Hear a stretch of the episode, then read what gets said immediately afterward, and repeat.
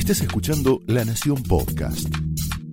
A continuación, Willy Cohen analiza la actualidad nacional, el rumbo de la economía y el futuro del país en Somos Nosotros. Señoras y señores, muy buenas noches. Bienvenidos a Somos Nosotros. A medida que eh, esta pandemia, que esta crisis del coronavirus se va agravando, eh, tanto en el mundo y también en la Argentina, bueno, empieza a plantearse un dilema, una discusión que empieza a llegar también, lógicamente, a nuestro país respecto de, en esta situación, qué es lo que hay que priorizar, de qué hay que ocuparse, de la salud o de la economía. El presidente Alberto Fernández, en un comentario de los muchos que ha hecho en, esta, en, estas, en estas horas, estando muy presente, dijo, bueno, si me dan a elegir, elijo lógicamente la salud. Ahora, yo creo que ahí hay en alguna medida un falso dilema, porque la realidad es que no hay ninguna duda sobre la respuesta. Las dos cosas.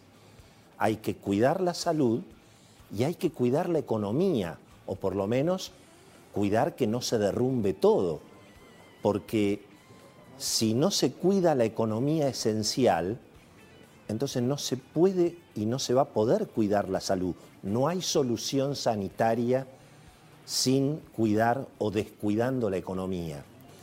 Em, piensen ustedes que, bueno, es imprescindible que existan los bienes y servicios esenciales para poder cumplir las cuarentenas, para poder enfrentar toda esta crisis y bueno, es importante que haya luz, que haya comunicaciones, que haya internet. Naturalmente que los recursos humanos puedan ir a trabajar, que haya transporte, que haya insumos para los hospitales, para los sanatorios. No existe este falso dilema de o la salud o la economía. No hay salud si se cae toda la, la economía. ¿no? Fíjense ustedes que en alguna medida a propósito de si se cuida la salud o se cuida la economía o qué es lo que hay que cuidar, el presidente Alberto Fernández en materia de salud está teniendo una performance que casi todo el mundo reconoce como muy razonable.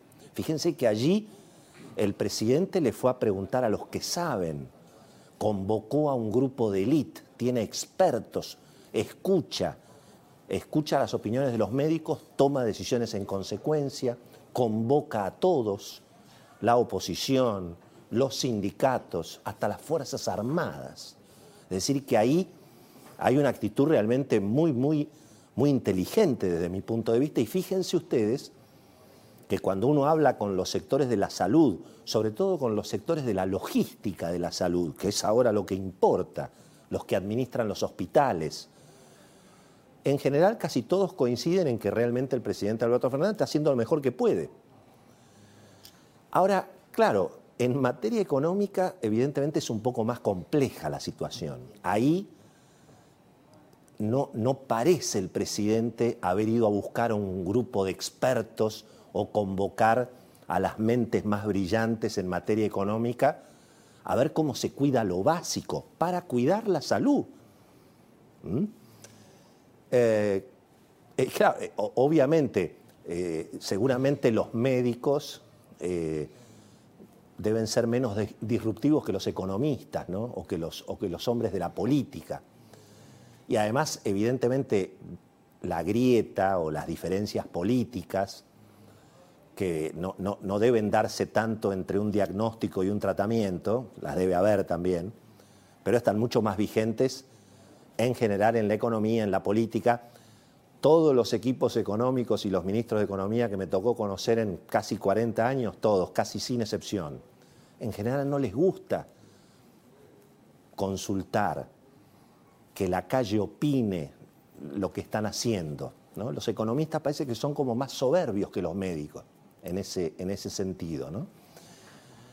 Y ahí evidentemente tenemos, me parece, un problema, si bien hay que decir que el Banco Central en las últimas horas después de que el gobierno correctamente tomó decisiones de subsidios a los que no tienen nada a los monotributistas, digamos, de las categorías más bajas, jubilados. Eso estuvo muy correcto lo que hizo el gobierno. Incluso esta idea del plan de emergencia familiar, si se puede implementar, eh, va a ser muy importante. Pero en las últimas horas pareció el Banco Central reaccionar en el sentido de que para cuidar la salud, y bueno, se tienen que poder pagar los sueldos, se tiene que poder pagar a proveedores para que haya productos en los supermercados, para que haya obviamente combustible en las estaciones de servicio. Y para eso obviamente se tenía que, digamos, tenía que reaparecer el clearing, tenía que poder depositarse los cheques. Eso se resolvió y se resolvió, bueno, en forma bastante rápida, porque los sueldos hay que pagarlos prácticamente la semana que viene. Y la mayoría de las empresas eh, no, no ha hecho caja, no ha vendido y además no ha podido cobrar lo que les debían. Pero claro, el problema de habilitar la compensación de cheques es que ahora tenemos otro problema, que no vengan todos rebotados.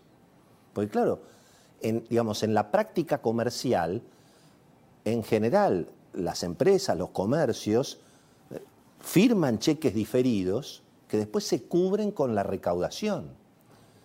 Y eso, digamos, no, no ha existido. Por eso yo creo que es muy importante que después de habilitar el clearing, lo que ahora tiene que habilitar el Banco Central es el descubierto.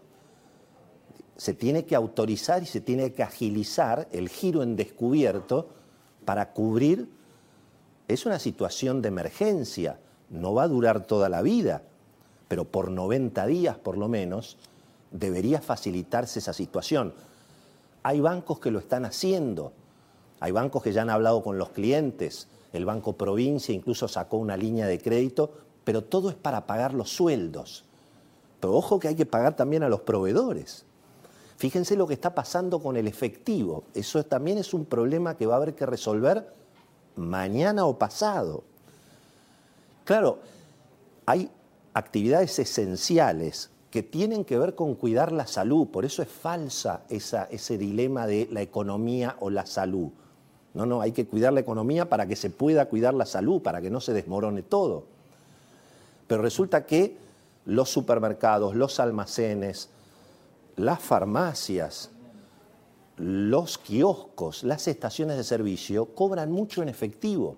Hay mucha gente que paga con tarjeta, pero en el resto del país, especialmente fuera de los centros urbanos y también en los centros urbanos, se paga muchísimo en efectivo. Entonces, claro, fíjense lo que le pasaba a uno que tenía una estación de servicio en el norte argentino esta mañana. El tipo tenía 40 millones de pesos en billetes chicos de 100, de 100 pesos, de 50 pesos.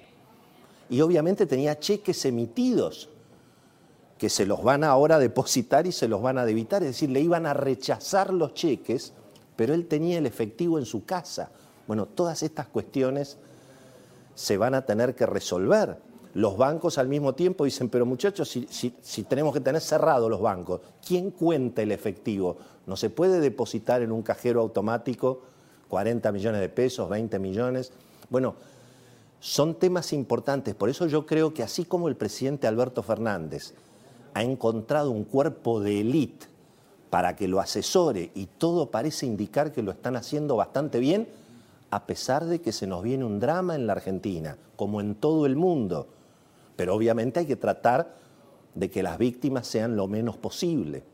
Entonces, así como el presidente encontró ese cuerpo de élite en la cuestión logística cotidiana de cómo enfrentar desde el punto de vista sanitario esta situación, me parece que le está faltando ese cuerpo de élite de gente que entienda lo que está pasando en la calle, lo que está pasando en términos económicos en la calle y que se resuelvan estos problemas.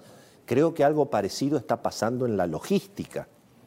Fíjense lo que ocurrió hoy en todos los accesos a la ciudad de Buenos Aires. En términos de costo-beneficio y pensando en la salud, y pensando en la salud, hoy, con lo que pasó y con alguien que se le ocurrió hacer un embudo, un embudo en las entradas, Hoy se cuidó la salud de los argentinos más o menos. Hubo más aglomeraciones o menos aglomeraciones. Naturalmente estamos todos indignados con los que no respetan la cuarentena. Mucha gente dice que los metan a todos presos. Quiero recordar que este es un país que no puede meter presos ni siquiera a los homicidas. No tenemos cárceles. Es más, las cárceles están casi casi en, en, un polvorín en algunos casos en este momento. Por eso digo, seamos prácticos, porque tenemos una emergencia, tenemos que resolver cuestiones concretas. No deliremos con las cosas que no se pueden implementar, sacar los tanques a la calle. No, nos volvimos locos, ¿yo? Fíjense lo que está pasando con los intendentes, no solamente en el Gran Buenos Aires, en muchas provincias que están trabando la circulación de los transportes de alimentos. Va a haber problema en el abastecimiento a los supermercados si los, si los intendentes no levantan esta especie de anarquía y de rebelión de no permitir que las actividades esenciales se puedan desarrollar. Creo que ese es el foco que tenemos que poner y ser muy, muy concretos en ese, en ese terreno. Después discutimos si más Estado, si menos Estado, porque, ojo, la grieta está adormecida, no, no está terminada. Incluso en las últimas horas hemos visto algunas expresiones de los sectores de izquierda que se ve que extrañan la grieta. Claro, en esta situación de emergencia, como todos tenemos que estar unidos, no hay lugar para las divisiones. Pero la grieta está adormecida. Si viene más Estado, más Estado son más impuestos. Y ahora además está la excusa, obviamente, de los hospitales. Pero todo eso lo vamos a discutir más adelante, cuando pase esta situación. Porque de una sola cosa estamos seguros. Esto no va a ser para toda la vida, esto va a pasar. Y de otra cosa también estamos seguros. La gran mayoría de los argentinos, posiblemente mucho más que el 95, 97%, ojalá yo esté entre ellos, vamos a sobrevivir. Entonces, además de, obviamente, tomar conciencia del problema, cumplir las reglas, y lamentar lo que nos va a pasar como le ha pasado a tantos otros países, pongamos el foco en cómo sigue, porque hay mañana. Y el mañana depende de lo que empecemos a discutir hoy. Esto fue Somos Nosotros, un podcast exclusivo de La Nación. Escucha todos los programas de La Nación Podcast en www.lanacion.com.ar. Suscríbete para no perderte ningún episodio. Estamos en Spotify, Apple Podcast, Google Podcast y en tu reproductor de podcast favorito. Seguí escuchando La Nación Podcast.